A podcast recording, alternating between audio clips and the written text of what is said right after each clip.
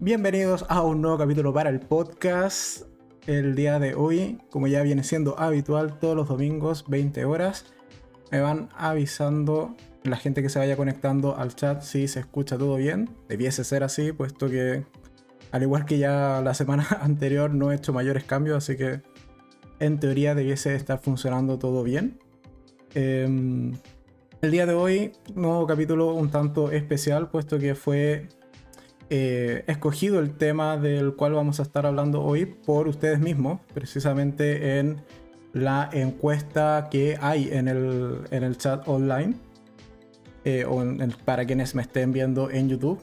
Y ustedes dijeron, oye, este capítulo número 8 del día de hoy, que se trate de series con superpoderes o series de superhéroes. Así que yo simplemente acato, digo, ok, me parece un buen tema. Y también, bueno, también ya está la encuesta para que puedan elegir el tema del el próximo podcast, en este caso el podcast número 9, que sería, yo al menos propongo, o series médicas, que es un poco la opción que quedó en segundo lugar en la encuesta pasada, y además em, una quizás no hablar solo de varias series, sino de una en particular que creo que hace falta ya en el canal tener su capítulo quizás, y sería Juego de Tronos. Así que ahí pueden ir votando a lo largo de este podcast y después hacia allá al final vamos a ver cuáles fueron los resultados de esta encuesta para el tema del próximo podcast.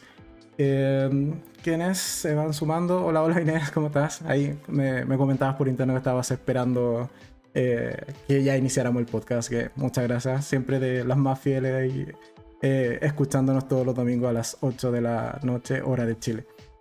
¿Con qué partir? Bueno, como siempre, eh, vamos a hacer el breve resumen, rapidito, de unos 15 minutos de qué ha pasado en la semana en el canal, cuáles son las próximas reviews que se vienen y también las breves de la semana, que son algunas renovaciones o eh, próximos estrenos que en particular son ya los próximos días.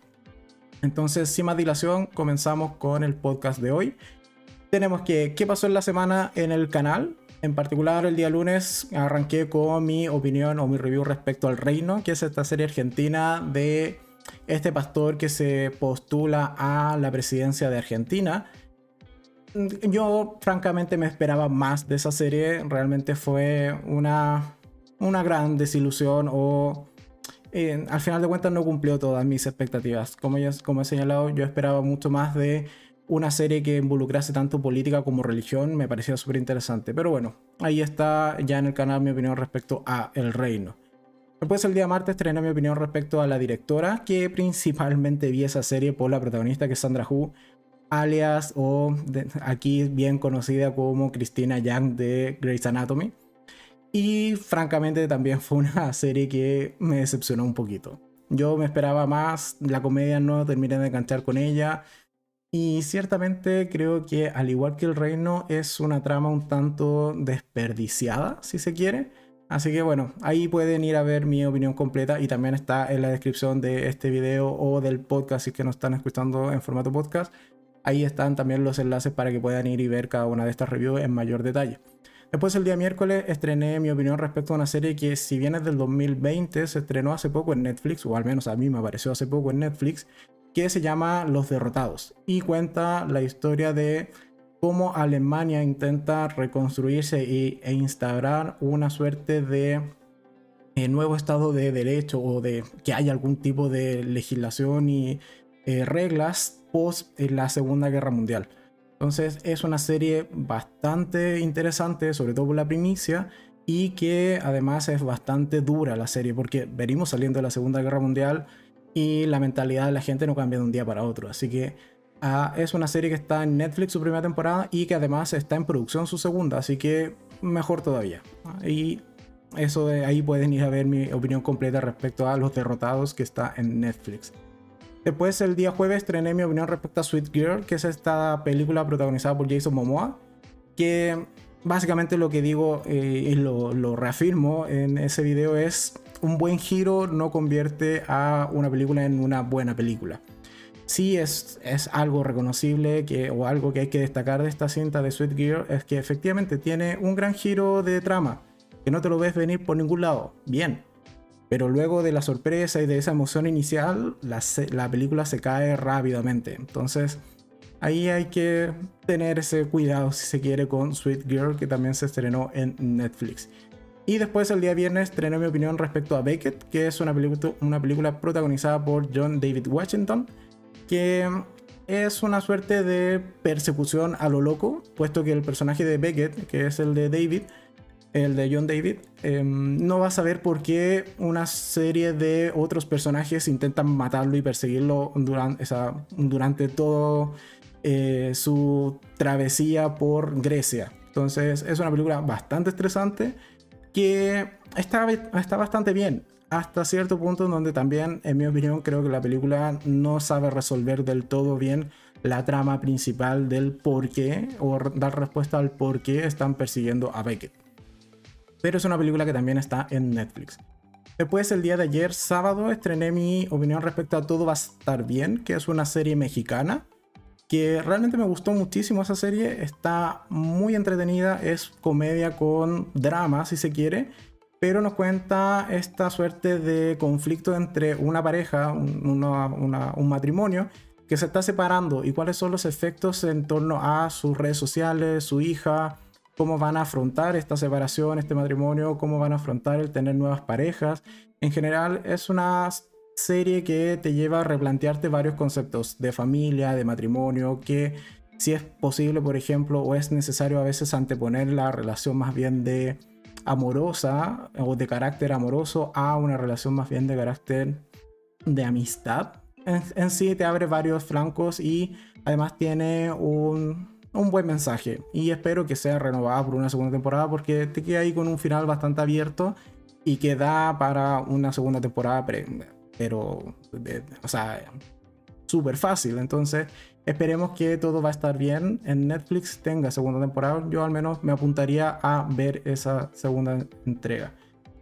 Dice, a mí me encantó subir Sí, es una película súper entretenida. Yo la vi súper tarde en la noche y no me dio sueño. De hecho, ya eso para mí es valor para una cinta. El, el poder verla muy muy tarde y que me mantenga entretenido. Y sí, es súper entretenida. Tenía muchas ganas de descubrir cuál era el, misterio que hay en torno a la historia de, esta, de este padre y esta hija que están sufriendo en esta cinta. Y dice, eh, coincido con tu comentario sobre que Muchas gracias por coincidir en, opiniones.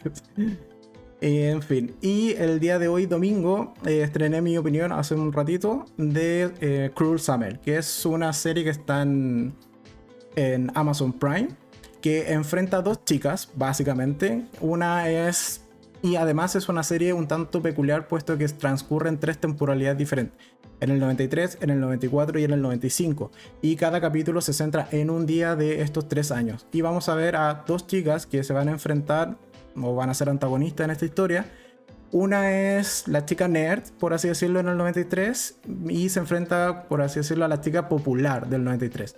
Pero a lo largo que pasen los días y pasen los años, los roles van a ir cambiando de manera bastante abismal muchas veces. Y en general ocurre un hecho particular de que a la chica popular la secuestran y basa gran parte de uno de estos tres años secuestrada y una vez que sale de partida se topa con que su nueva realidad es que todo el mundo prácticamente la había olvidado. Pero además que la chica nerd se ha convertido en la nueva chica popular y un poco le ha robado la vida. Por lo cual decide demandarla y a un poco dejarla mal socialmente diciendo que esta chica nerd en algún punto supo que eh, ella, esa, dónde estaba secuestrada y no le prestó ayuda. Entonces vamos a ver cómo se empiezan a desmoronar ciertos personajes y en general es una serie que al menos a mí me atrapó mucho. Es muy entretenida. Eh, tiene varios giros porque al final de cuentas tú sabes que ambas chicas mienten en algún punto de la historia. Lo que importa realmente es quién miente más o quién miente menos. Entonces creo que es una buena serie que se podría haber caído o haber quemado hacia el final, así como, como quien dice, cuando en la puerta del horno se quema el pan, pero no, esta serie aún así logra salvarse al final y tiene un giro o una escena en particular que al menos a mí me gustó muchísimo y fue como bien, bien, lo hicieron bien. Así que Cruel Summer, una muy buena serie que está en Amazon Prime.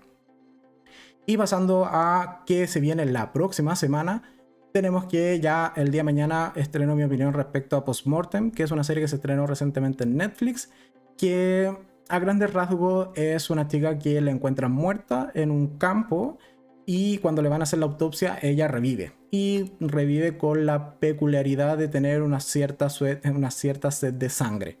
Así que un poco ya sabemos por dónde van a ir los tiros y es una eh, serie con una comedia bastante, bastante oscura y sobre todo en torno al concepto de la muerte. Así que mañana pueden saber qué tal me pareció Postmortem en Netflix. El día martes, como ya es 31 de agosto y se nos acaba el mes, como es tradición en el canal, viene el resumen mensual, así que van a poder ver un resumen y tres recomendaciones rápidas de series y películas y también cuál fue lo peor en mi opinión que pasó por el canal durante el mes de agosto. Que como me lo habían comentado alguna vez, las portadas de esos videos suelen ser spoilers de, de cuáles series voy a hablar. Pero como ahora tengo las portadas de los podcasts, eh, me tomé la libertad de ocultar algunas entregas de, a comentar en el resumen mensual, particularmente cuáles son las peores. Así que si quieres enterarte de, en mi opinión, cuál es lo peor que pasó por el mes de agosto, vas a tener que ver el video completo de el resumen mensual de agosto 2021.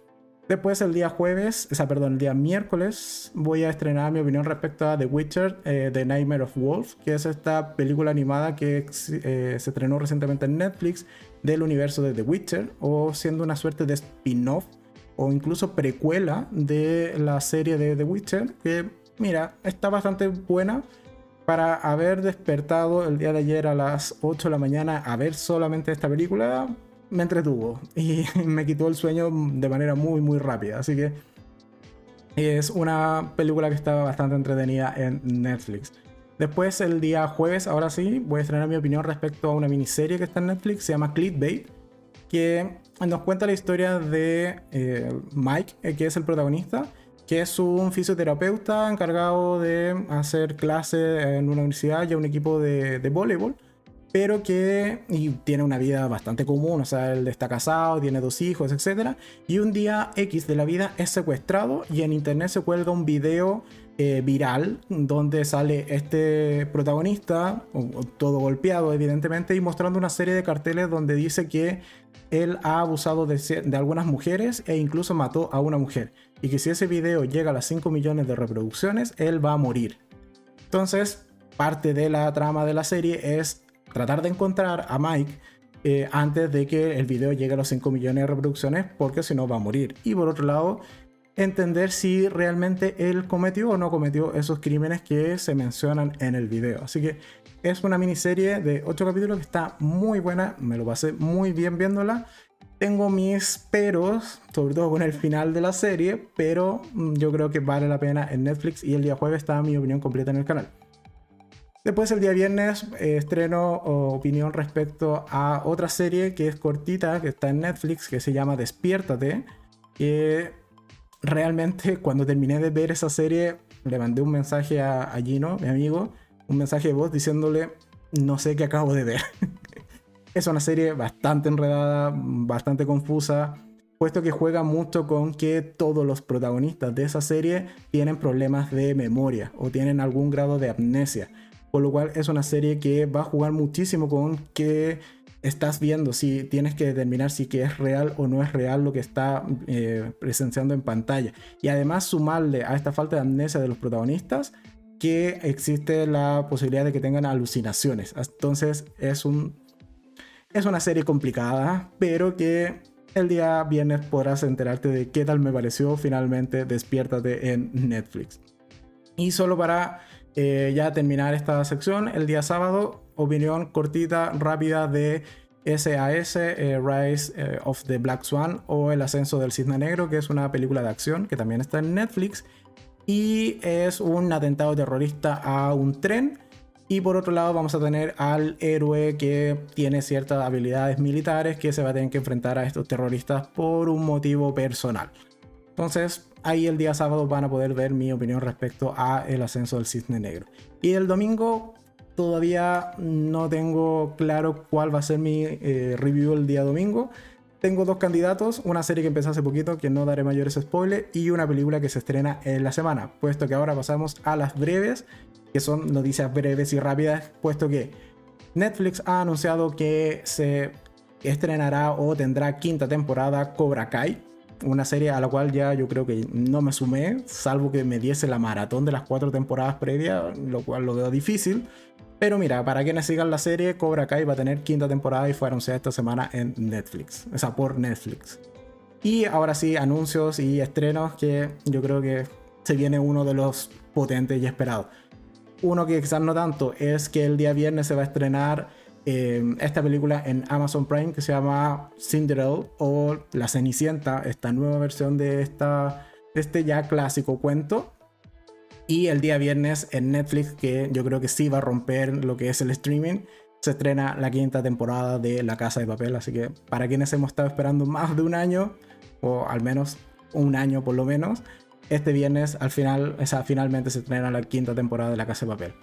Y además en cine se estrena esta semana, que, que comienza el día de mañana, se estrena Chang-Chi y La leyenda de los 10 anillos. Así que para quienes quieran ir al cine, bueno, ahí va a estar, puesto que después de la polémica que, que hubo entre Disney Plus y Scarlett Johansson, es evidente que no se iba a estrenar en, en Disney Plus con eh, Premier Access. Así que el día viernes se estrena, o sea, el jueves en particular acá en Chile se estrena Chang-Chi y la leyenda de los 10 anillos. Otras series que se vienen a lo largo del mes, que vamos a mencionar rápidamente, quizás en los próximos podcasts vamos a profundizar más, es que el 7 de septiembre se estrena eh, Al Borde, que es en su primera temporada en Netflix, que dice, antes de la pandemia, cuatro mujeres, una chef, una madre soltera, una heredera y una desempleada profundizan en el amor el trabajo y el trabajo en plena crisis de la mediana edad.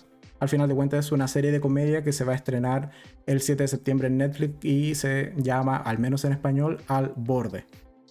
También se va a estrenar una serie el 22 de septiembre en Netflix en su primera temporada que se llama Jaguar, que dice años 70, una sobreviviente del holocausto se une a un grupo que busca llevar ante la justicia a los nazis que, oculta, eh, que se ocultaron en España tras la Segunda Guerra Mundial.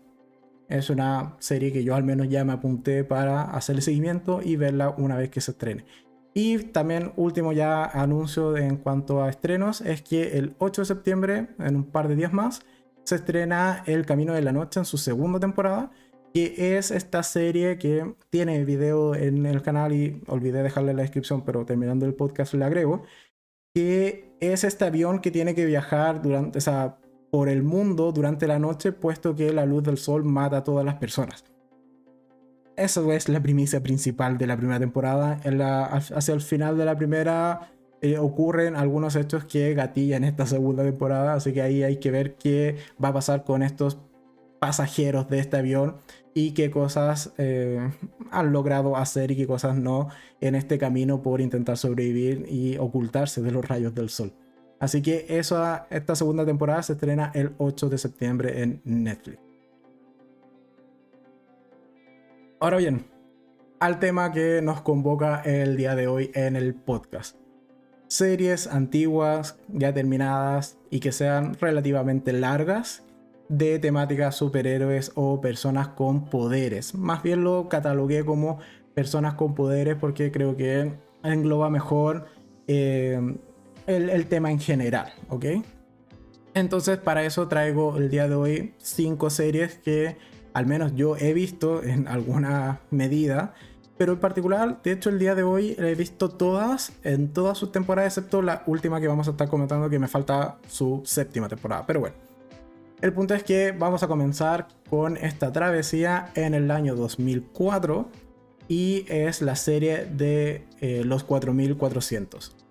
Es una serie de cuatro temporadas que se divide en eh, una, la primera temporada que tiene solo 5 y las otras tres temporadas tienen 13 capítulos. En general o en total son 44 capítulos para los 4400 y que además tiene la particularidad de que va a existir un reboot o la van a relanzar esta serie puesto que como he señalado terminó en el 2007 y el reboot está ah, o viene de la mano del canal CW y eh, se va a estrenar su primer capítulo de esta primera temporada del reboot el 25 de octubre del 2021. Así que falta todavía un par de semanas por lo menos para que tengamos de vuelta a los 4400 en pantalla chica. ¿Y de qué trata esta serie? Mira, el resumen de Wikipedia dice lo siguiente. Porque para qué nos vamos a poner creativos si me parece que cumple con explicar de qué trata esta serie. Dice, Los 4400 cuenta la historia de 4400 personas abducidas y desaparecidas, desaparecidas durante años tras su regreso a la Tierra. La serie arranca cuando una bola de luz cambia y abruptamente Mira, no voy a leer esa parte. Es una bola de luz que piensan que es un meteorito que se va a estrellar con la Tierra y justo antes de estrellarse se detiene en un lago y un poco como que deja o libera a estas 4.400 personas. Después dice, em, eh, de repente ya las 4.400 personas emergen de una secadora luz blanca, gente con diferentes edades, modos de vida y que se presumían muertos o desaparecidos sin ningún recuerdo de dónde han estado. Cada uno de ellos tiene que volver a su vida que ha seguido el curso sin ellos. En algunos casos durante décadas y aunque ellos hayan envejecido, eh, aunque ellos no hayan envejecido ni siquiera un día.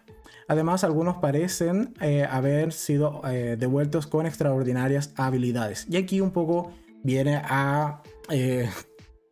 es el argumento de por qué he incluido esta serie, puesto que cuando estaba pensando en series con superpoderes o temáticas super, eh, de superpoderes, la, no se me vino a la mente de, de, las primeras, pero buscando por aquí y por allá, claro, salió de los 4400. Es una serie que yo vi cuando era joven, o sea, adolescente, y es de las que recuerdo primeras que tienen esta temática de personas con superpoderes, junto a lo que después fue el gran boom de héroes, que va a ser la siguiente serie a comentar. Pero en particular, a mí le guardo cierto cariño, si se quiere, a los 4400, porque en ese tiempo de adolescencia también se me ocurrió la brillante idea de comenzar a escribir un libro, una novela de ciencia ficción que además involucraba personas con poderes. Y habían varios conceptos de esta serie que me sirvieron ciertamente de inspiración para esa novela que nunca terminé de escribir, llegué hasta como un tercio más o menos. Tengo la idea general de cómo quería que fuese el primer libro y que además fuese una trilogía, etcétera, pero eso puede ser materia para otro podcast. el punto es que al menos esta serie le, le, guardo cierto cariño por eso, por haberme servido de inspiración para varios de estos personajes que eh, esta novela. Y algunos poderes que se presentan en esta serie es en particular, por ejemplo, uno de los personajes protagónicos tenía eh, la habilidad o el poder de manipular la fuerza vital. Es decir, podía sanar a las personas, o sea, como ponerle la mano encimita y se veía como una luz brillante, muy efecto especial de, de inicio de los 2000, pero eh, podían con esta, de esta manera sanar a las personas aunque llega un punto en que descubre que esto no es solamente un poder sanatorio, sino que es una aceleración de cómo se comporta, en este caso, la, las células de la persona. Por lo cual, si no se detiene, puede seguir acelerándola y terminar matando finalmente a esa persona y lo puede convertir su habilidad, que al parecer es súper benevolente, puede terminar convirtiéndola en un arma. Entonces era un poder que a mí me llamaba mucha atención y me gustaba mucho de esa, de esa serie. También tenía la, había otro personaje que podía crear realidades alternativas, uno que podía predecir el futuro, eh, había otro personaje que podía encantar psicológicamente, si se quiere, o esta, esta cosa de hacerte creer cosas o que lo obedezcas de cierta manera, y la infaltable telequinesis de mover cosas con tu mente. Así que era una serie con poderes bastante eh, tradicionales, si se quiere. Y, pero lamentablemente esta serie fue cancelada tras su cuarta temporada, aun cuando años posteriores, dado el, tipo de final abierto que queda y un poco la presión de, la gente, se siguió o se continuó esta serie en, unas, eh, en unos libros, si no me equivoco, o en, en algún tipo de cómic o algo por el estilo. Pero bueno, al menos vamos a tener reboot, vamos a tener una nueva versión de los 4400 y esperemos que lo hagan mejor que la versión anterior y no sea como eh, Debbie o, o sea, vi, eh, los visitantes que comentábamos en podcasts anteriores que no salió bien el reboot. Esperemos que los 4400 le vaya mejor.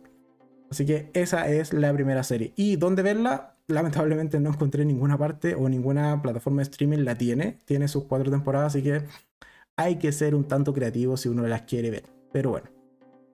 Siguiente serie a comentar el día de hoy es Héroes. La gran, gran Héroes. Esta serie comenzó a emitirse en el 2006 y terminó en el 2010 con cuatro temporadas que se dividen internamente como en cinco capítulos. Está Génesis, Generaciones, Villanos, Fugitivos y Redención. Y estas cuatro temporadas se encuentran en eh, Amazon Prime, así que uno puede ir ahí, allí y verlas. La que no encontré que estuviese en Amazon Prime es el Héroes Reborn, que se hizo en el 2014, que era una suerte de reboot o continuación de la serie, pero que no funcionó. De hecho, de esa serie que si bien la vi en el 2014, no recuerdo absolutamente nada. Creo que salía uno de los personajes principales de la anterior y sería, pero los, los que realmente llamaban la atención y movían la serie de héroes no quisieron ser parte de la misma. Entonces, no le fue muy bien y ya era un poco de por favor, déjenla morir en paz, ya le fue mal en sus cuatro temporadas, no, no sigamos por ese camino. Además, es una serie que tiene eh, temporadas con diferente cantidad de capítulos, o, cada uno de estos subgrupos que he mencionado. Por ejemplo, Genesis tiene 23 capítulos, que es la primera temporada. Después tenemos otro segmento de capítulos que tiene 11. Después otro con 13, 12 y 19. En total son 78 capítulos de héroes. Y, a ver, comentemos cuáles son los problemas de Héroes. en particular, o en mi opinión, uno de los problemas que tuvo Héroes era quizás algo que comentábamos en el podcast anterior, que Héroes fue una de las perjudicadas por la huelga de guionistas. Primer punto. Entonces eso generó que tuviésemos temporadas muy, muy malas, al final de cuentas. Y por otro lado, que el boom de la primera temporada fue tan grande que se volvió un fenómeno. O sea, estas frases de personas ordinarias con, con poderes extraordinarios o Save the cheerleader, save the world, que era una frase que era algo así como en español era como salva la porrista, salva el mundo, suena muy mal, pero eso es en español. Era una frase que era súper reconocida, súper potente. E incluso esa frase sale en House. O sea, Doctor House en algún punto dice la frase de Save the cheerleader, save the world.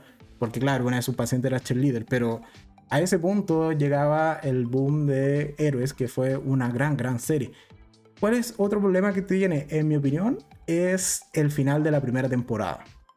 Yo esto lo discutí en su momento con amigos del colegio en, en el 2006 y creo que no fue correcto o no, al menos a mí no me gustó el final de la primera temporada. ¿Por qué? Porque te construyen toda la serie o toda esa primera gran temporada como personas extraordinarias, personas ordinarias con poderes extraordinarios. Bien. Y que al final de cuentas tienen que tratar de unirse para convertirse en héroes. Bien. El punto es que creo que el que hayan resuelto de manera satisfactoria la primera gran misión que era de tener una bomba que explotaba en Nueva York, si no me equivoco, o en Los Ángeles, en una de esas dos ciudades creo que eh, explotaba como una bomba Em, yo al menos hubiese decidido o hubiese preferido que esa, esa primera gran misión o ese primer gran arco de héroes fallara. Que realmente no hubiese sido suficiente tiempo para que estos protagonistas o estas personas ordinarias se convirtieran en héroes. Y que después se transformase en una suerte de serie que buscase temporada tras temporada tratar de resolver estos grandes problemas o estos grandes suerte de apocalipsis o destrucciones masivas de algunas ciudades importantes.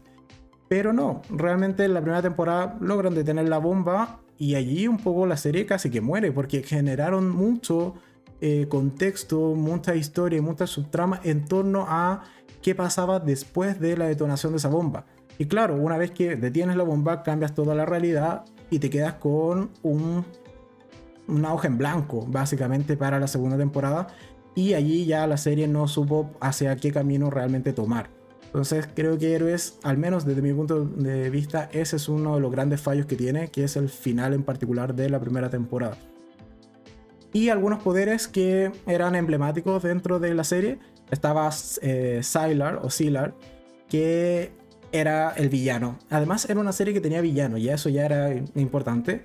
Y era un villano que por lo demás era súper carismático y tenía esta suerte de ok, yo soy villano, pero porque mi poder casi que me lo exige. Porque él tenía que abrir las cabezas de las personas, ver su cerebro y con esto aprender nuevos poderes.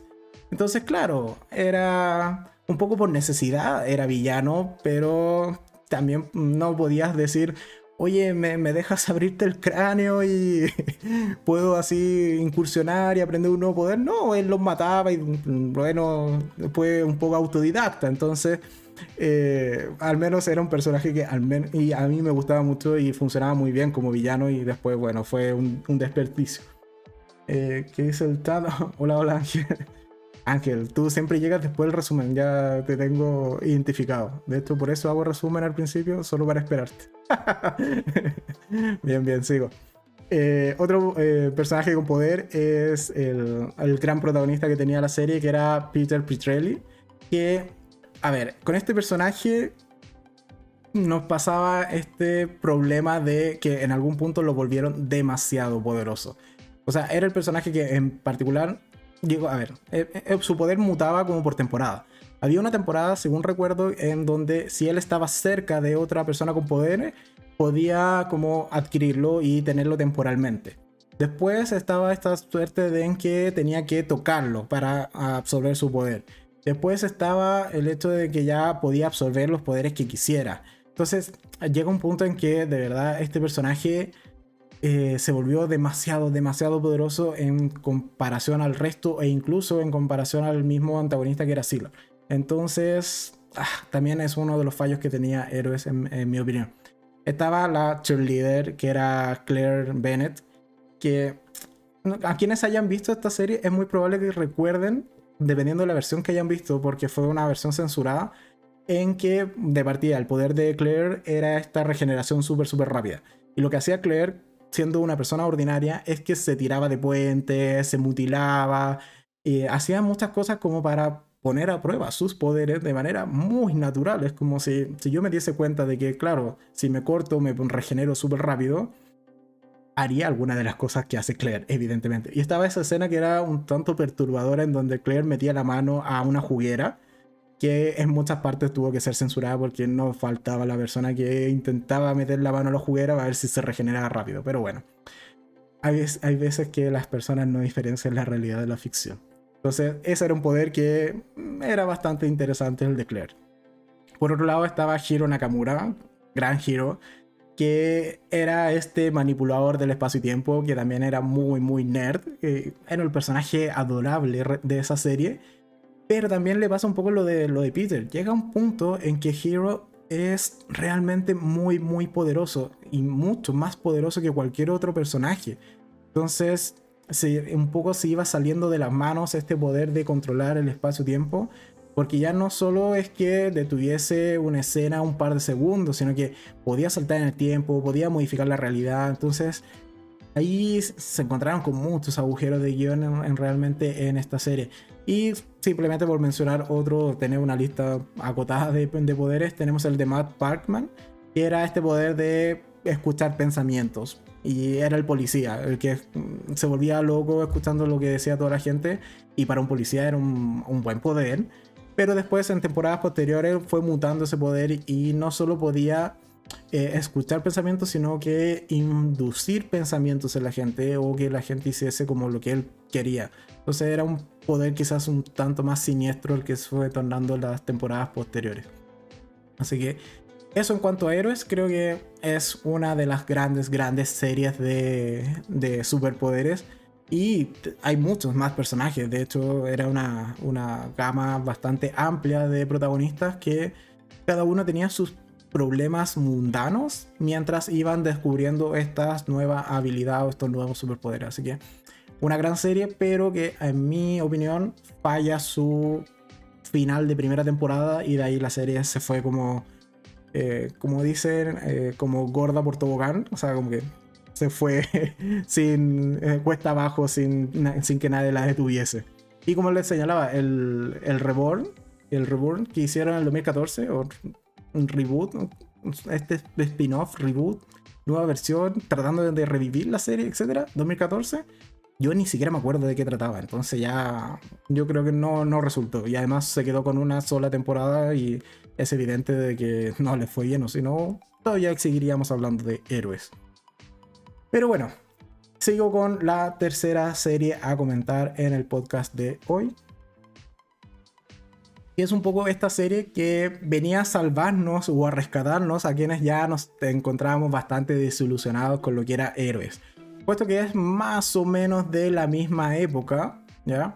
En particular es el del 2011 al 2012, son solo dos temporadas de 24 capítulos y fue producida por el canal Sci-Fi. Y estoy hablando de la serie Alphas. ¿De qué trata esta serie? Y nuevamente resumen de Wikipedia, para no inventar la rueda. Dice, la serie sigue la vida de cinco personas con habilidades sobrehumanas eh, Gary Bell, Cameron Hicks, Rachel Pizzard, eh, Nina Cheró y eh, Bill Harken, conocidas como alfas. El grupo es dirigido por el neurólogo y psicólogo Dr. Lee Rosen, mientras investigan las causas penales que impliquen a otros alfas sospechosos. Rosen y su equipo operan bajo los auspicios de, del em, Defense Criminal Investigation Service, al el brazo de investigación criminal del Departamento de Defensa de los Estados Unidos.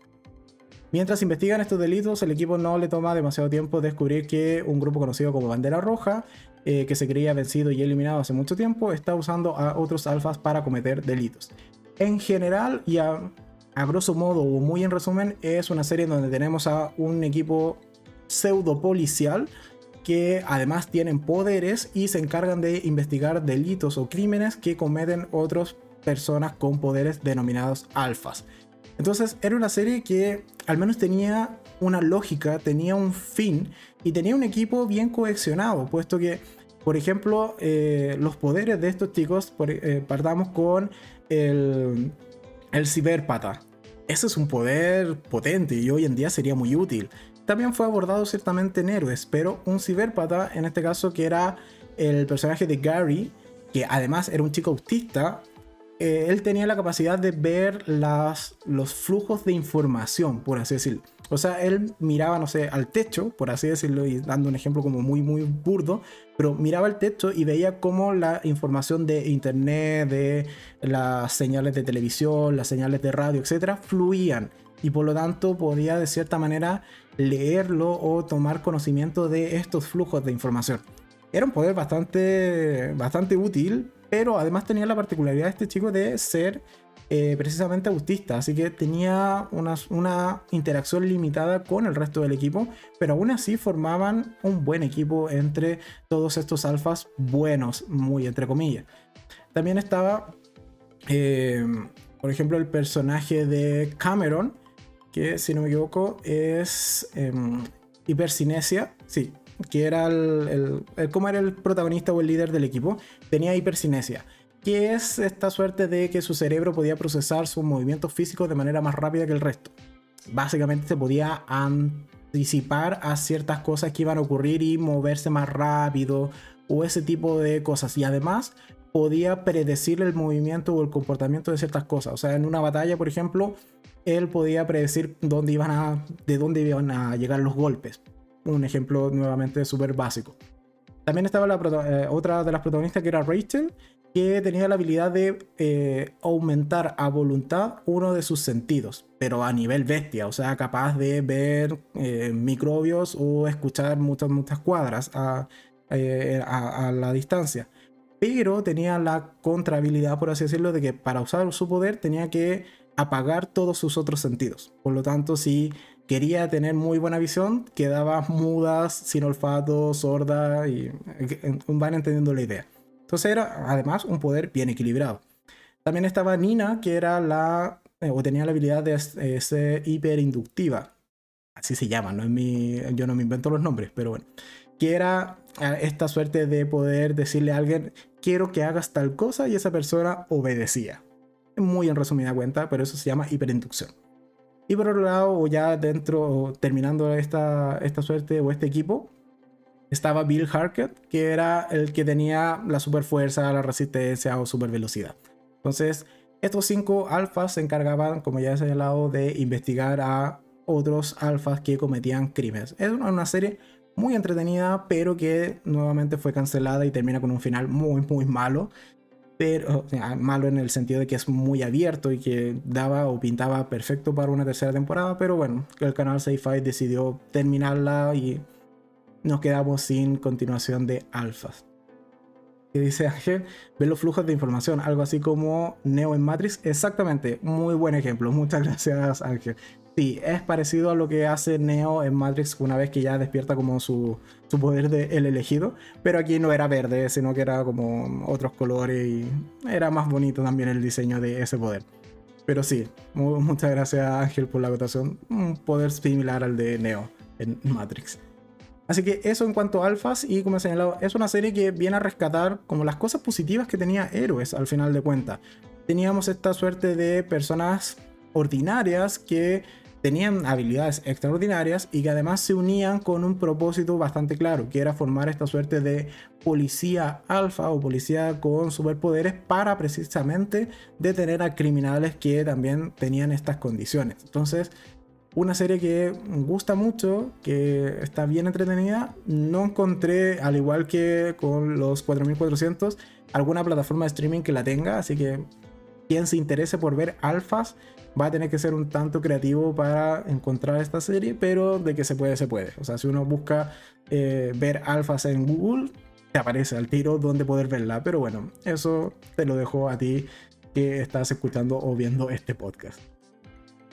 Siguiente serie, y ahora sí, la más larga que vamos a comentar el día de hoy. Una serie con 217 capítulos, 11 temporadas, 10 años de duración. Me estoy refiriendo evidentemente a Smallville, que comenzó a estrenarse en el 2001, terminó en el 2011.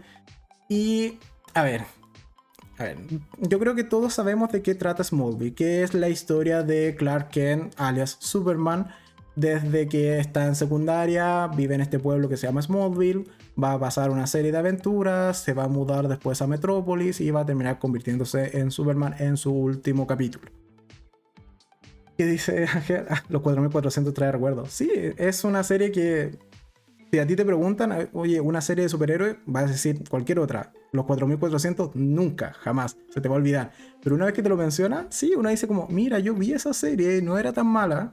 Y yo creo que va a estar más en boca ahora que va a ser eh, relanzada el próximo 20, ¿cuánto era? 25 de octubre. Entonces, veamos qué tal resulta esa nueva versión de los 4400. Pero bueno, continúo con Smallville. Eh, entonces, ya, sabemos de qué trata. Ok, ¿cuál es la particularidad cuál es la anécdota que tengo con esta serie? Es que, ya he señalado, son 217 capítulos. Por lo menos 210 capítulos, porque esa era la meta, los vi en maratón. es la serie, yo creo, más larga que he visto en maratón. Tendría que compararla con Buffy, pero creo que esta es más larga porque tiene muchas más temporadas. Entonces, eh, Smallville fue esa serie que yo veía en la televisión. Acá lo daban en el canal 4 o en la red, creo, en, en sus años, en inicios del 2000 pero siempre me pasó esto de que la veía saltada. La veía por aquí, por allá, un capítulo por aquí, por allá, a, Clark discutiendo con Lana Lang, Lana Lang llorando, después estaban bien, después ya no eran pareja, después volvían a ser pareja, entonces como que siempre me perdí en la, historia y tampoco veía que avanzara mucho. El punto es que llega el inicio del 2011 y digo, mira, este es el año en donde se anunció que iba a ser la última temporada, la 11. Y dije, mira, yo creo que puedo. Yo sé que tengo el fanatismo necesario y el tiempo, porque eran vacaciones de verano, para ver todas las temporadas de corrido y alcanzar a terminar o, o, ponerme al día con el estreno de la onceava temporada y poder terminar de ver Smallville cuando se termina de emitir. Así que me puse todo ese verano en maratón. No vi, o, sea, o creo que probablemente vi igual un par de series entre medio, porque siempre he estado viendo como varias series en paralelo. Y me vi esos 210 capítulos, por lo menos, porque llegué antes de que se emitiera el último. No recuerdo si 3 o 4 antes, pero más de 210 capítulos fijo me vi en maratón. O sea, era esto de despertarse colocar alguna temporada de Smallville y todo el día viéndola, encerrado en la pieza, hasta muy tarde en la noche, después al otro día dormir poquito y así. Me, me fácilmente un mes con esta serie, pero cumplí la meta de ver completa Smallville y alcanzar a llegar a ponerme al día. Y lo que quería principalmente era ver el último capítulo de esta serie que para mí era mítica y había crecido con ella solo que con capítulos saltados y nunca la había seguido el hilo realmente pero quería ver cuál era su conclusión y estar allí, emocionarme y ver si que finalmente Clark Kent utilizaba por primera vez en la serie, en 11 temporadas, en 217 capítulos, de que en algún punto se iba a poner o no el traje de Superman. Cosa que si nos dan al final y la última escena de la serie es Clark Kent ya finalmente vistiendo el traje característico de Superman. Así que esa en particular es mi anécdota respecto a esta serie. Dice 217 capítulos y 10 años. Es casi la misma duración de la novela turca Elif. bueno, bueno, son cosas que pasan, pero yo me entretenía más con Smallville.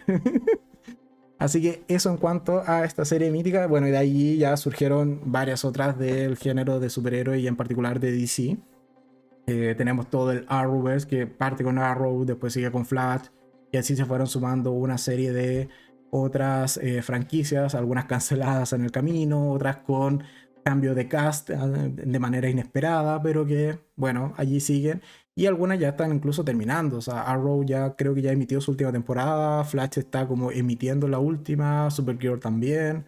Entonces, bueno, es como por así decirlo la siguiente generación de lo que son estos superhéroes. Así que Smallville, una serie que yo le guardo gran, gran cariño. Tengo ahora para la vida esa anécdota de haber visto Smallville en maratón. Aunque me demoré un mes, sí, pero igual yo lo considero maratón.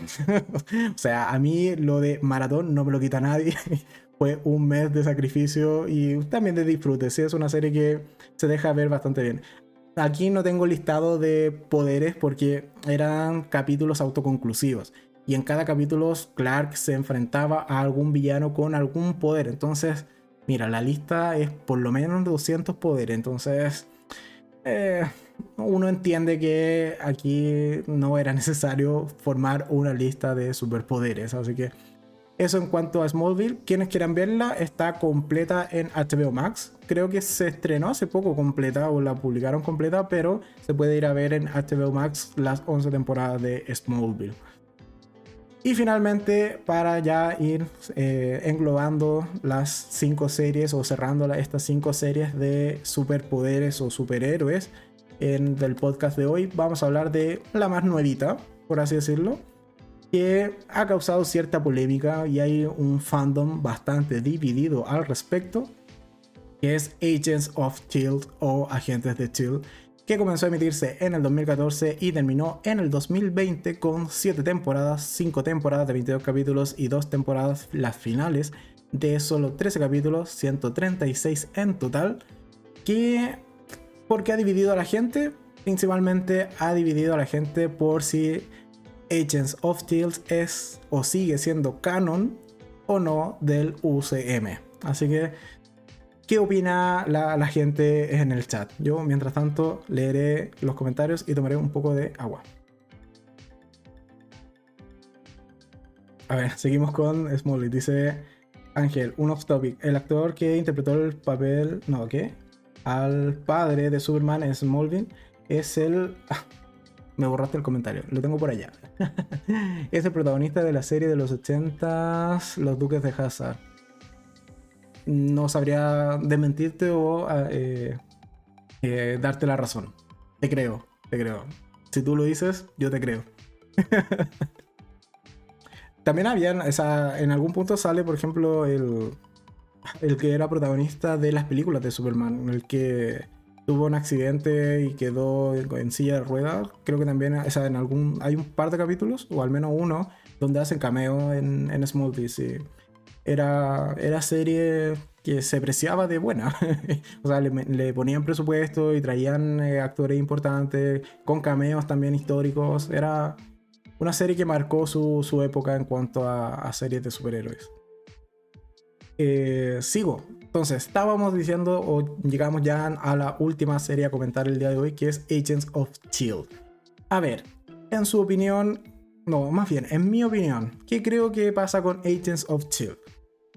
Creo que, claro, comenzó siendo canon del UCM, puesto que el protagonista de esta serie es Phil Coulson, quien muere en Avengers 1. Y, sorry, no es spoiler, ya esa película salió por lo menos en el 2010, creo. Entonces, ya, para mí no es spoiler decir que Phil Coulson muere en Avengers 1.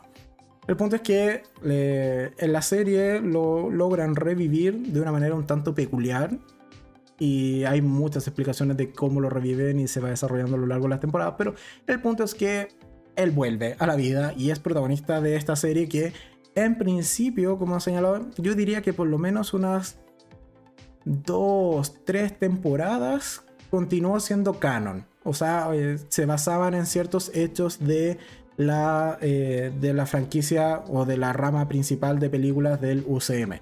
En particular recuerdo esto de que hacían mención a ciertos superhéroes, mencionaban por aquí por allá a Capitán América, a Tony Stark, en, dentro de la serie. E incluso la eh, eh, cuando se estrenó el Capitán América, el Soldado del Invierno, está toda esta trama y subtrama de eh, Hydra infiltrada dentro de Chill, dentro de la serie también se tocó esta misma trama y como Agents of Chill era chill, más bien desarrollada o mejor desarrollada que lo que son las películas. Eh, toda la trama de Hydra infiltrada también se abordó bastante bien dentro de esta serie. Pero de allí yo creo que ya la serie fue tomando su camino propio, sobre todo con la inclusión de los inhumanos. Porque si bien en Agents of Chill existen los inhumanos, estas ya no eran canon o no fueron tocados, por así decirlo, dentro de las, eh, las películas originales del UCM.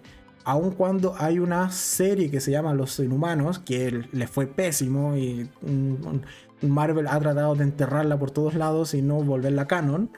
Entonces creo que desde ese punto en donde está toda esta trama de los Kree, de los inhumanos, etc., es que Agents of Chill comenzó a distanciarse del UCM. Y ya tenemos, por ejemplo, la temporada 5, si mal no recuerdo, en donde lisa y llanamente tenemos un viaje temporal, destruyen el mundo, literalmente. Entonces ya ahí la serie fue tomando caminos propios de, por su propia cuenta. Además que tiene otros personajes que, eh, por ejemplo, tiene a Ghost Rider en algunas temporadas. Eh, esta, como he señalado, viajes temporales, destrucción del mundo. Y además tiene la particularidad de que eh, así como añadiendo puntos al por qué considero que no es eh, canon hoy por hoy, es que si bien tiene 7 temporadas, al menos en Disney Plus acá en Chile, desde mi acceso en Chile, no están las 7 temporadas en Disney Plus, están solo 6. La séptima no se, ha, no se ha estrenado para Latinoamérica. Sí está en Disney Plus Estados Unidos, pero acá en Latinoamérica no está. Tú no puedes ver la séptima y última temporada de esta serie en Disney Plus. Y para cerrar un poco la idea de por qué ya no creo que sea canon, fue en particular, o cuál fue el punto que dije como ya está, ya fue, o sea, lo sacaron totalmente, es con la serie de WandaVision. Porque en la serie de WandaVision tenemos un elemento particular que es el Darkhold, que es este libro mágico en donde Wanda eh, ciertamente aprende hechizos más potentes. Muy en resumidas cuentas, pero eso es lo que pasa en WandaVision dentro de otras cosas. El punto es que ese mismo libro ya había aparecido en varias ocasiones en Agents of Shield. Es de hecho un elemento fundamental de una de las temporadas, creo que es de la 3 o 4 por allí. Y tiene la particularidad de que es un libro diferente. O sea, el Darkhold que vemos en Agents of Shield es totalmente diferente al que vemos en WandaVision. Que sí sabemos que WandaVision es serie 100% canon del UCM. Entonces, tenemos todas estas eh, suertes de pistas, por así decirlo, que me llevan a concluir de que en algún punto eh, Agents of Shield ya no pertenece al canon de el UCM. ¿Qué me, eh, Ángel Christopher Reeve. Sí, efectivamente, muchas gracias Ángel. Sí, me refería a Christopher Reeve, que aparece en un capítulo de, de Superman, o sea, de Superman, de, de Smallville eh, no interpretando a, Superman, evidentemente, sino que interpreta como a un científico, si mal no recuerdo, o profesor de algo, que le da algún tipo de enseñanza a Clark Kent, pero hace su cameo en, la serie y fue un momento bastante emotivo, por decirlo menos. Bien. Eso. Y bueno, en cuanto a Agents of Shield, ¿cuáles son los poderes? Bueno, aquí tenemos también mucha diversidad de poderes, puesto que son capítulos también ciertamente autoconclusivos, aun cuando mantenían una trama principal por temporada. Pero en particular dentro del equipo de los protagonistas, eh, bueno, ya teníamos que es liderado el equipo por Phil Coulson. Eh, pero además tenemos a eh, Ming Na Wen interpretando a Melinda, Melinda May que es, por así decirlo, una agente humana del, de Chill, pero es el brazo derecho de Phil Coulson. Eh, tenemos a Chloe Bennett, que es, hace un par de semanas se bajó de este live action que están haciendo de las chicas superpoderosas. Ella dijo: No, esta cosa ya no funcionó, el piloto no, no resultó bien, lo mandaron a regrabar, yo mejor me bajo. El punto es que, bueno, Chloe Bennett es eh, en Agent of Chill Sky o eh, Daisy Johnson, o también la llaman algunas eh, personas eh, Quake, o algo así como temblores, creo que se traducía en los subtítulos de, de, la serie, y que tenía la habilidad, y ella sí tenía superpoderes de generar ondas sísmicas de manera bastante potente y bastante descontrolada a momentos. Y en particular con ella también se aborda toda esta trama de los inhumanos, puesto que ella en particular es una inhumana. Eh, dentro de otro personaje con poder está Elena Yoyo Rodríguez, que es. Su poder es un yo-yo. este juego con, con, un hilo y una pelota que uno jugaba de niño, no sé, si hoy por hoy todavía existen o se pueden encontrar los yo-yo. Pero era esto, ella se podía mover muy rápido, pero siempre tenía que volver a su punto de origen. Entonces era como un yo-yo. Y eh, bueno, el, resto de los personajes eran humanos. Básicamente estaba eh, Leo Fitz, que era el, el, cerebrito o el, genio y que sacaba tecnología de, de cualquier cosa que tuviese metal y algún circuito. Él, lo convertía en un arma o en tecnología. Ayudado por Jenna Simons, que era su interés romántico y además era la científica, más bien bióloga. Y Mac, que era el individuo gigante con mucho músculo y solo eso, eh, también era humano. ¿Qué dice Ángel? Dice, los inhumanos eran los nazis. Eh, no, los inhumanos dentro del, del, contexto de Marvel son una raza que, si no me equivoco, son los que viven en la luna. Creo, no sé, no soy tan eh, erudito en lo que son los cómics y el universo de Marvel pero los inhumanos son como una raza que siempre han existido y solo que eh, tienen superpoderes de una manera no como natural, por así decirlo, no como los humanos, que son, por ejemplo, los mutantes que tienen poderes también, sino que los inhumanos eh, adquieren sus poderes a través de la... ¿No es, tierra terrígena, creo? O algo así. Es como... O no, la niebla terrígena, eso. Que es una suerte de... Aquí los, los puristas me matarán, pero bueno es una suerte de niebla extraña y extraterrestre al parecer, creo que era, que les da superpoderes una vez que pasan una transformación. O al menos en la serie de Agents of Chill era así. Si se rompió el canon en algún momento de los cómics, bueno, no es mi culpa, en la serie era así. ¿Y qué más dice? Eh, de los Cuatro Fantásticos, ¿alguna vez hubo serie? Creo que no, si han habido tres películas, cuatro películas por allí. Hay una película que es muy antigua, así como de los 80, creo, quizás antes. Después están las dos eh, que hicieron con. En donde Chris Evans es protagonista. Que, ¿A cuál de las dos le fue más mala? Esa le fue más mal. Y después hicieron un reboot que ya fue. Pero por favor, dejen de, de utilizar a los cuatro fantásticos y ya Después dejaron de hacer películas al respecto y finalmente terminaron eh, perdiendo los derechos y volvieron a Marvel. Porque para mantener los derechos, no, recuerdo quién los tenía, pero esta empresa que tenía los derechos tenía que sacar películas constantemente para mantenerlos. Y como ya les fue pésimo con todos los intentos que hicieron, fue como ya que se los lleve Marvel y chao. Entonces, por eso es que los eh, Cuatro Fantásticos hoy por hoy ya sí pertenecen a Marvel y los pueden sacar en cualquier momento y esperemos que eh, ahora sea la versión definitiva y todos eh, tengamos cuadros fantásticos que nos gusten. ¿Qué más dice? El poder es un yoyo. -yo. Eso pasa cuando ya todos los poderes están inventados. Es, que, sí, sí, ¿qué crees que te diga? Ese era su poder, o sea, ella se podía mover muy rápido, esa era como su cualidad, era, tenía super velocidad.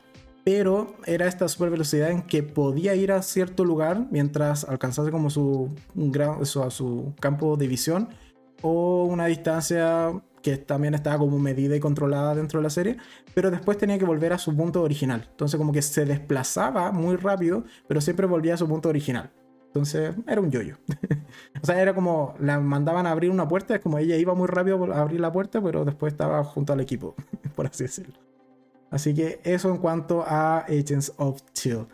En mi opinión, yo creo que ya hay que darla por muerta, o sea, porque, o sea, más bien porque no es canon al final de cuentas, o sea, partió bien, tuvo una buena historia, pero el resto de las temporadas fue tomando como un rol propio, un carácter propio que la terminan separando, en mi opinión, de lo que es el universo cinematográfico de Marvel hoy por hoy. Así que. Y también lo mismo pasa con las series de. que eran de Marvel, pero en Netflix. O sea, Daredevil, eh, Luke Cage, eh, Iron Fist, a Jessica Jones y los defensores o defenders, esas cinco series también, o sea, hoy por hoy no son consideradas canon dentro del UCM. Y aún, aun cuando dentro de las mismas series o mientras se estrenaban en, en, Netflix, tampoco eran del todo canon. O sea, porque si bien en, en esas series no hacían, más bien, hacían referencias al UCM, pero no decían, por ejemplo, no sé, ¿Por qué no viene a ayudarnos, no sé, Capitán América? No, sino que decían algo así como, esto lo podría resolver el tipo del escudo. Entonces, como que existía esa como referencia sutil, pero sin ser realmente parte de todo ese universo. O al menos en Jessica Jones, que fue la serie que más vi también en los Defenders. Puesto que Daredevil sé que es la mejor, o todo el mundo dice que es la mejor de las cuatro, pero yo al menos nunca la vi y nunca me llamó la atención. Eh, Jessica Jones sí la vi, no completa, vi las dos temporadas iniciales o las dos primeras y me gustaba mucho. O sea, el villano que tiene Jessica Jones es muy bueno. Killgrave era muy buen villano. Este tipo que es capaz de convencerte de que hagas lo que quieras, pero que es un villano y con eso puede es un poco lo que le pasa a Jessica en, en, la primera temporada de que literalmente abusan de ella, eh, producto de este poder, creo que era muy buen villano y lo hacía muy bien. Era, al menos a mí me gustaba mucho el personaje de Killgrave. Así que eso en cuanto a series con superpoderes. Em, ¿Qué más puedo contarles? Un poco lo que señalaba al inicio. Recuerden que ya estamos por ir cerrando el podcast de hoy. Si están viendo el video en vivo en YouTube, no recuerden, o sea, recuerden, no recuerden, recuerden eh, votar en la encuesta de cuál va a ser el tema del próximo podcast tenemos series médicas y eso, hablar de series médicas, cinco series probablemente, o dice llanamente nos mandamos una hora y un poco más hablando de Juego de Tronos. Así que ahí deciden ustedes qué tal, eh, o sea, cuál va a ser el, el, tema de opinión al respecto del próximo podcast. Ya va quedando poquito, así que si no han votado, aprovechen de votar para en, en unos segundos más o en unos minutos más dar por cierre eh, o por cerrada esta, esta encuesta.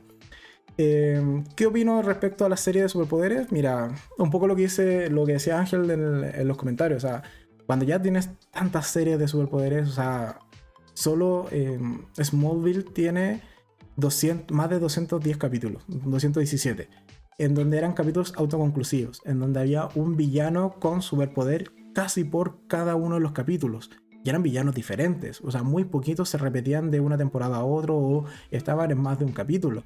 Por lo tanto, ahí la imaginación para desarrollar superpoderes, o sea, explotó realmente. O sea, es muy, muy poco probable que una serie hoy por hoy de superpoderes tenga algo innovador de partida o tenga un superpoder que no haya aparecido en Smallville o en Héroes o en alguna de las series que hemos comentado el día de hoy. Entonces, creo que eh, hay que ponerse muy, muy creativo para superpoderes. Y hoy también diría que quizás la tendencia va más al hecho de eh, tener series o quizás villanos con algún poder que suele ser, por ejemplo, eh, telequinesis, mover cosas con la mente, o esto de influir en las personas con tus palabras, o más bien como ese tipo de superpoderes que lo puedes utilizar para ser un supervillano.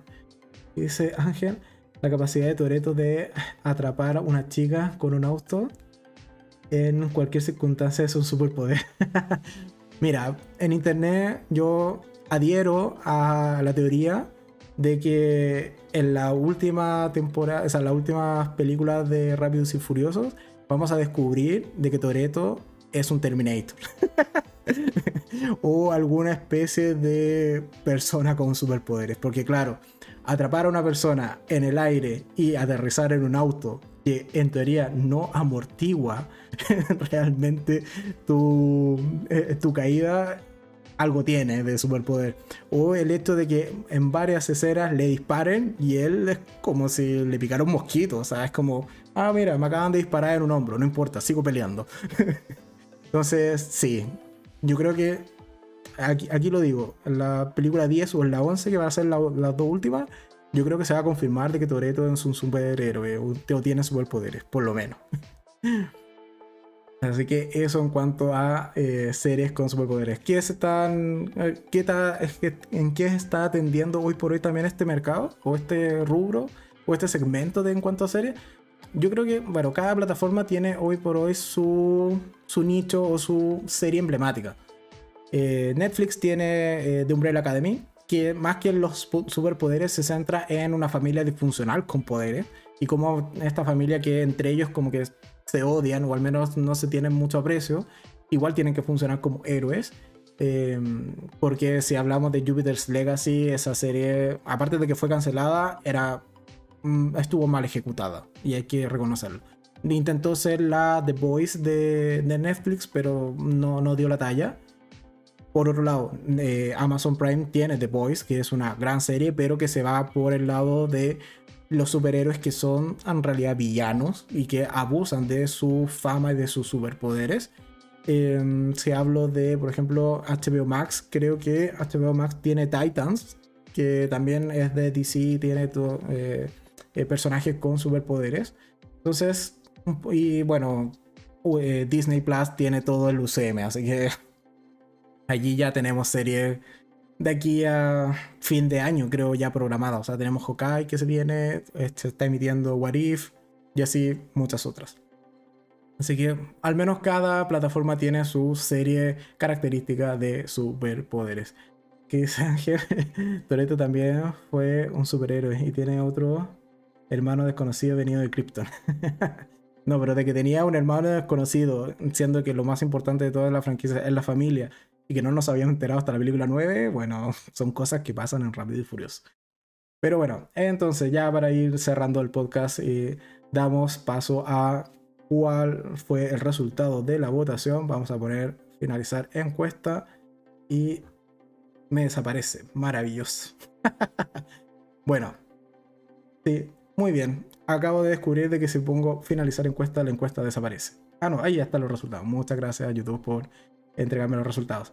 Entonces, con un 75% de los votos, eh, termina ganando para el tema del próximo podcast, series médicas. Así que me pondré a buscar información respecto a series médicas, aunque hay varias candidatas que evidentemente van a estar allí mencionadas en el podcast del próximo domingo a las 20 horas hora de Chile. Em, nada más que agregar yo creo por el día de hoy ha salido un buen capítulo. Muchas gracias a todos los que eh, siempre se pasan por el directo y eh, sirve para interactuar, para conversar. Em, muchas gracias también a todos los que se han suscrito, de hecho, al canal en los últimos días o las últimas semanas que le ha ido bastante bien, mejor de lo que yo mismo me esperaba, así que agradecido a todos los nuevos suscriptores, em, a quienes comentan, a quienes siempre ven los videos, a quienes siempre están allí, son parte de esta suerte de comunidad que estamos creando poco a poco acá en Enfrentados. Eh, ya mañana video normal a las 4 de la tarde, hora de Chile, con las opiniones de mañana, en particular de Postmortem, que es una serie peculiar, hay que decirlo, hay que decirlo. Así que nada más que agregar, muchas gracias a todos y yo creo que ya nos vamos despidiendo. eh, simplemente agradecer. Recordar que ya eh, aproximadamente en una hora más o menos debiese estar disponible el podcast de hoy en plataformas de podcast, es decir, Spotify, Google Podcast, en iBox, etcétera. Se distribuye masivamente, pero ya dentro de una horita va a estar disponible para que simplemente puedan escucharlo y no verme la cara por si simplemente quieren escucharlo. Bueno, cosas de cada cual. Así que eso, y que dice Ángel, solo para ir terminando. Eh, me encanta el próximo podcast. Era fan de Doctor House es una serie que muy probablemente te mencionada en ese podcast. Eh, mis comentarios sarcásticos son gracias a él. es que el humor de House era, era potente, era potente. De hecho, ahí, mira, me surge una idea para el subsiguiente podcast, pero lo dejaremos a votación en el, en, en el podcast número 9. Así que Nada más que decir, simplemente muchas gracias a todos y ya nosotros nos vemos en un siguiente capítulo. Recordar que para quienes vean el podcast en YouTube, en este costado de acá aparecerán enlaces que quizás les puedan gustar y en el costado de allá aparece el enlace con la cara del gato alto para que se suscriban y me ayuden a seguir creciendo en YouTube. Si les gustó este podcast, agradezco mucho el me gusta en YouTube o en la plataforma que lo estén viendo y nosotros nos vemos en un siguiente capítulo. Adiós, chao, chao.